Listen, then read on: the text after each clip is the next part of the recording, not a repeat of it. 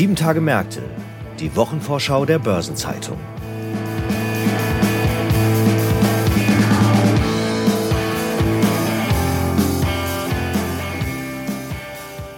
Ich begrüße Sie zu einer neuen Episode von Sieben Tage Märkte, dem Wochenausblick der Börsenzeitung.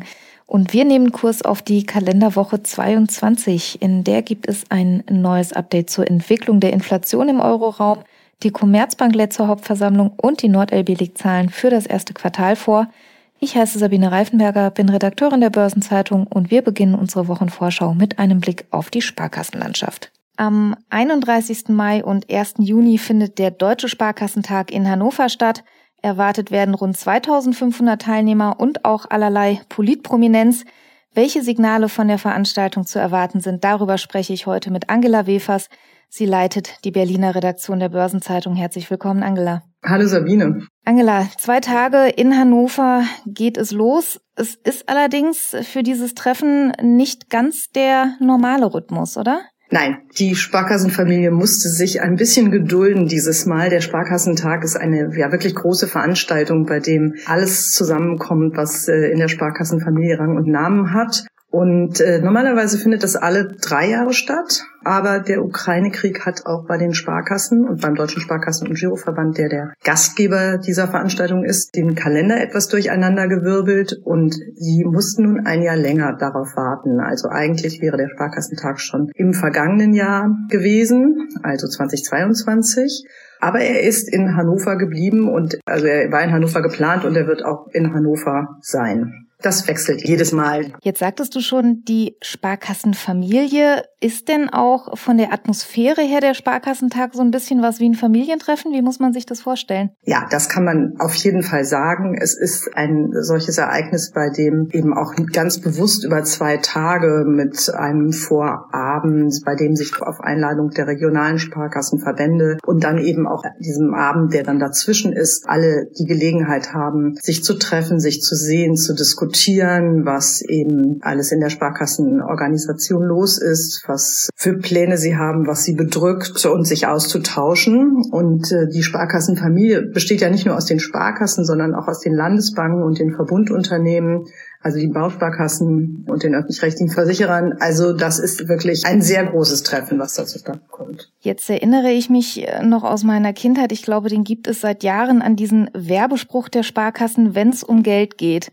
Der Sparkassentag steht jetzt dieses Mal unter dem Motto, weil es um mehr als Geld geht. Was sind denn die Kernthemen an diesen zwei Tagen? Also der Sparkassentag ist ja jenseits dieses Treffens und des Wiedersehens der vielen Sparkessler auch immer ein Punkt, dass eine Standortbestimmung vorgenommen wird und die Sparkassenfinanzgruppe sich auch nochmal selbst vergewissert, wer sie ist und wie sie bedeutend ist. Es ist Europas größte Finanzgruppe mit ihren vielen Mitgliedern. Und diese Sparkassentage haben dann natürlich auch etwas übergeordnete Themen. Und da liegt ja jetzt vieles auf dem Tisch, der Ukraine-Krieg. Es geht um Sicherheit, es geht um Energieversorgung, es geht um die Wirtschaftsentwicklung und um soziale Stabilität.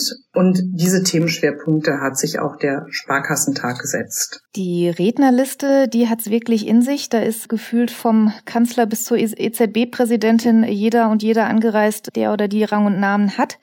Was sind denn so die bekanntesten Namen, die da zu finden sind? Ja, du hast ja schon gesagt, der Kanzler kommt, Olaf Scholz wird dabei sein. Das ist fast normal, kann man sagen. Das ist jetzt natürlich etwas, ich will das nicht herunterwerten, aber die Sparkassenfinanzgruppe schafft es eigentlich immer, die Kanzlerin oder den Kanzler als prominenten Redner zu bekommen. Das ist auch dieses Mal wieder gelungen. Was etwas ungewöhnlich ist, ist, dass die ganze Koalition mit ihren Spitzen vertreten ist, nämlich auch der Bundeswirtschafts- und Klimaschutzminister Robert Habeck, also der grüne Vizekanzler und der Parteichef der Liberalen, Christian Lindner, der ja Bundesfinanzminister ist.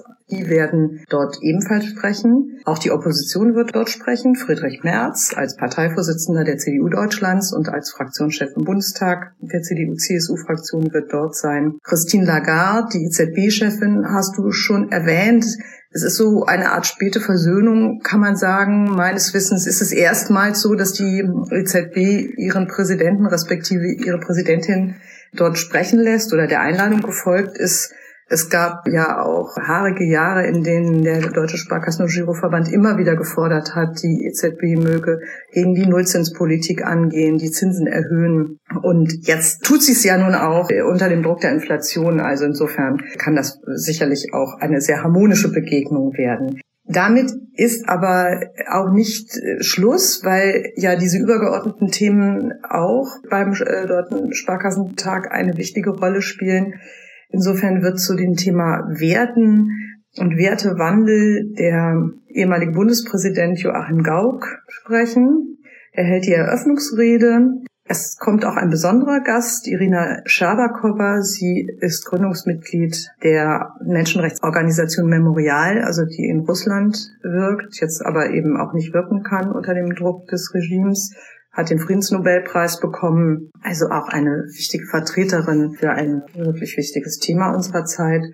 Und was natürlich wirklich wichtig ist, ist auch die Grundsatzrede des Sparkassenpräsidenten Helmut Schleweis, die am zweiten Tag sein wird. Und welche inhaltlichen Punkte sind speziell von den Politikern zu erwarten?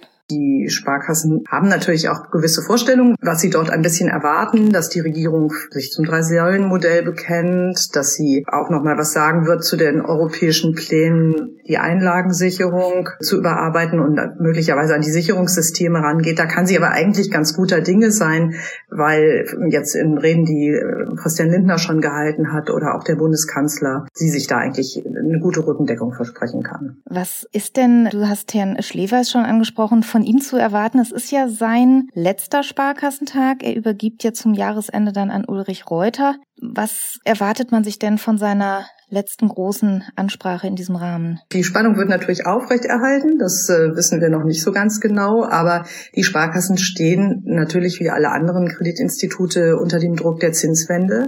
Das ist nicht so ganz einfach.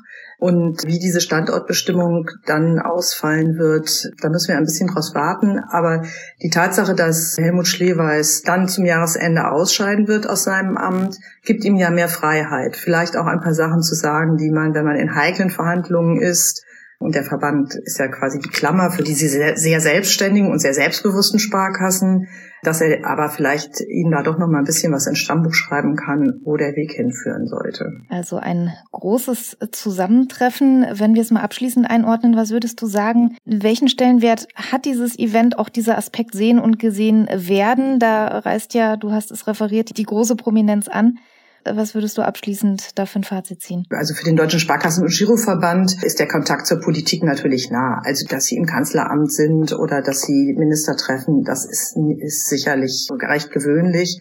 Aber für jemanden, der in Baden-Württemberg oder im hohen Norden in Schleswig-Holstein sitzt, für den Sparkassendirektor oder Vorstand, ist das nicht so gewöhnlich. Aber es zeigt natürlich auch, dass der Kanzler dort kommt und sich alle doch nochmal vergewissern können, wie wichtig das ist und wie wichtig auch die Organisation ist und welche wichtige Aufgabe sie jetzt auch hat in der Finanzierung der Transformation und allen politischen Zielen, die sich diese Regierung gesetzt hat. Prima. Ich danke dir ganz herzlich, dass du uns äh, da schon mal drauf eingestimmt hast. Nächste Woche geht's los und wir werden natürlich berichten. Vielen Dank nach Berlin, Angela Wefers. Sehr gerne. Ich freue mich schon auf die Reise nach Hannover. Viel Spaß da. Danke. Tschüss.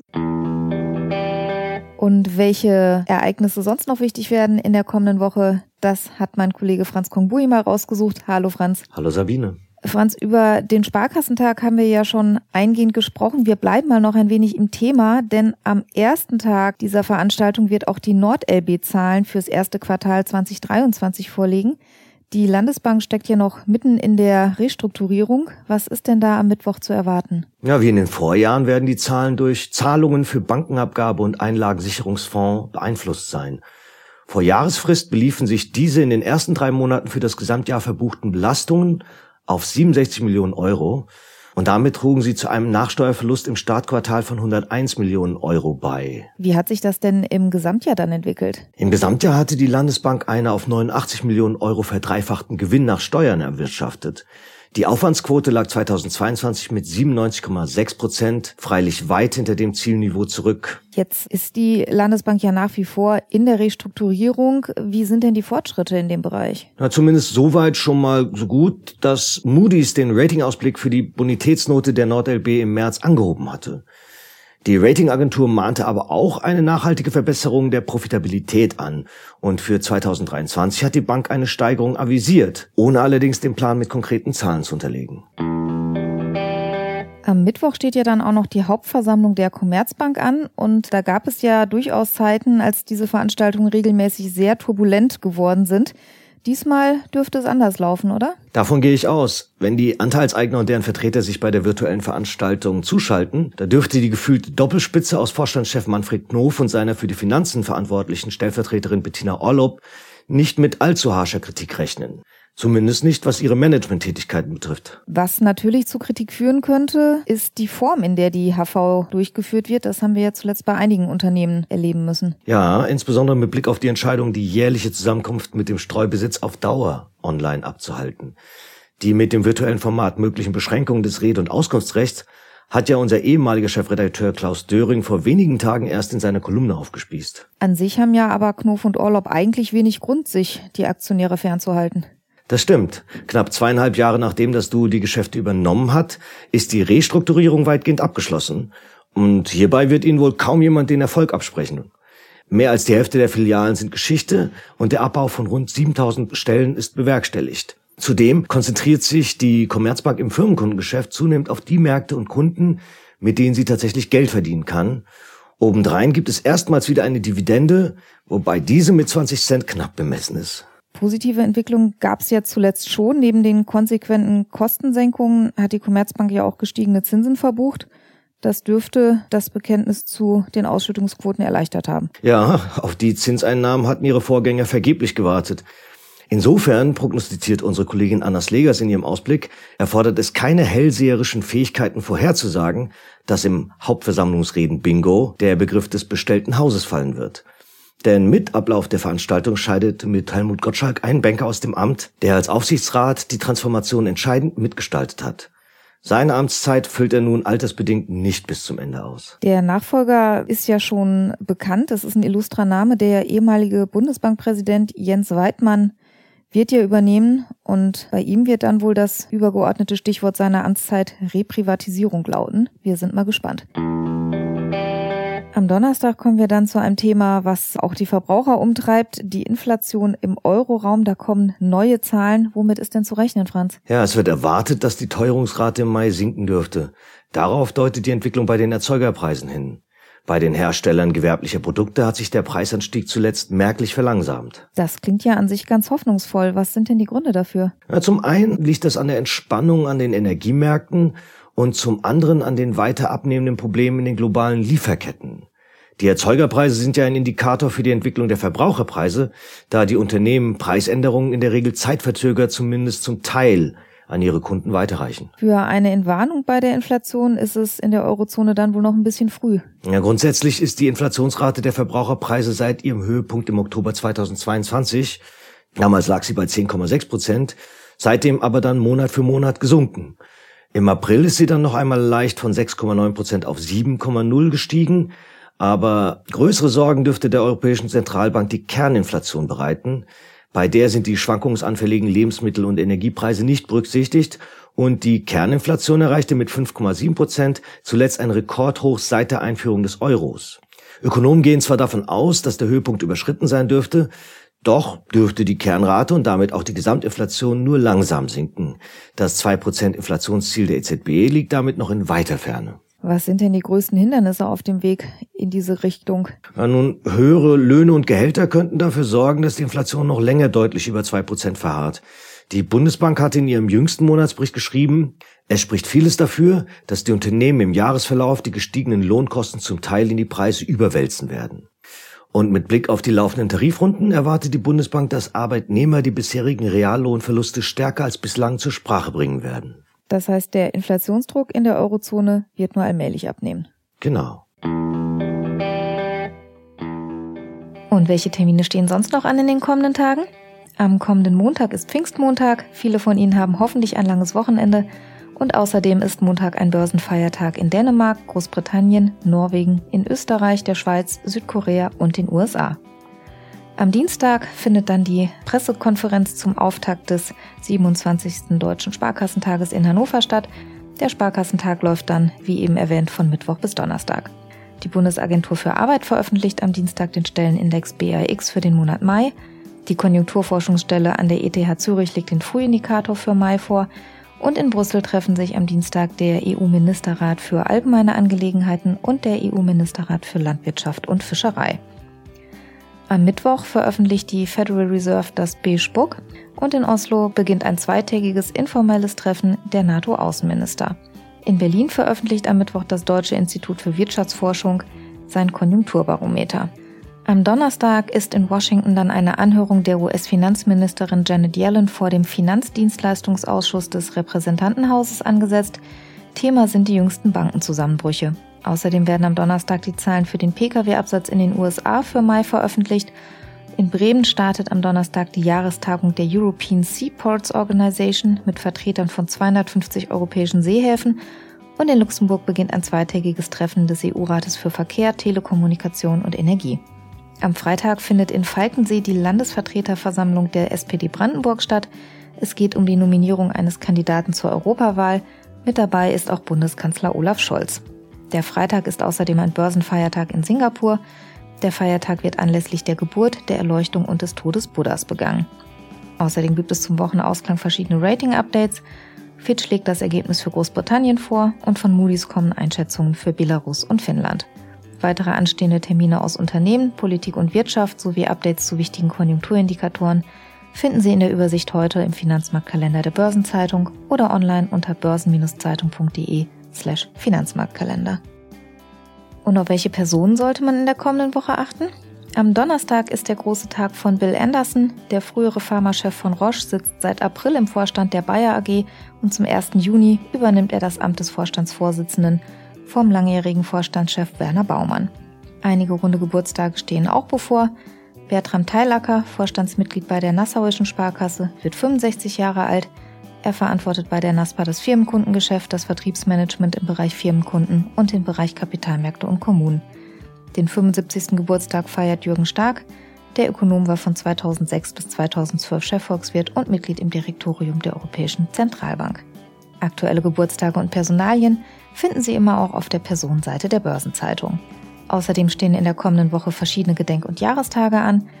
Am 29. Mai ist der Tag der Erstbesteigung des Mount Everest. Im Jahr 1953 gelang Edmund Hillary und Tenzing Norgay die Erstbesteigung des 8848 Meter hohen Berges und am 31. Mai jährt sich eine technologische Innovation. 1879 präsentierte Werner Siemens auf einem 300 Meter langen Rundkurs auf der Berliner Gewerbeausstellung erstmals eine bei Siemens und Halske entwickelte praxistaugliche Elektrolokomotive. Und am 1. Juni jähren sich dann zwei öffentlichkeitswirksame Insolvenzfälle. Am 1. Juni 2009 meldete in den USA die General Motors Corporation ihre Zahlungsunfähigkeit nach Chapter 11 an. Nach 40 Tagen wurde der Konzern mehrheitlich verstaatlicht und 16 Monate nach Insolvenz und Verstaatlichung meldete GM sich schließlich im November 2010 an der Börse zurück. Und am 1. Juni 2012 hat hier in Deutschland der Gläubigerausschuss der insolventen Drogeriemarktkette Schlecker die Abwicklung des Unternehmens beschlossen und nur knapp vier Wochen später waren sämtliche Schlecker-Filialen zu. Was dürfen Sie von der Börsenzeitung in den kommenden Tagen erwarten? Am morgigen Samstag erscheint die Börsenzeitung mit der Sonderbeilage Green Finance und mit der Spezialthemaseite Recht und Kapitalmarkt und am kommenden Mittwoch gibt es eine Sonderbeilage zum Deutschen Sparkassentag. Für Podcast-Freunde erscheint in der kommenden Woche eine neue Folge von Nachhaltiges Investieren, unserem Podcast um Sustainable Finance. Da schauen wir auf ESG bei Investitionen in Alternative Assets. Eine Gesamtübersicht über die Termine der kommenden Tage finden Sie online unter börsen-zeitung.de slash Termine.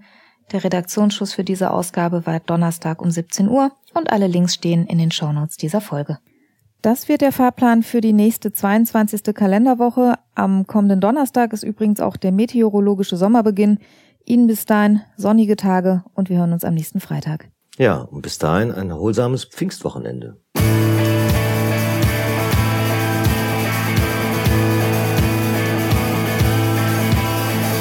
Das war Sieben Tage Märkte, die Wochenvorschau der Börsenzeitung.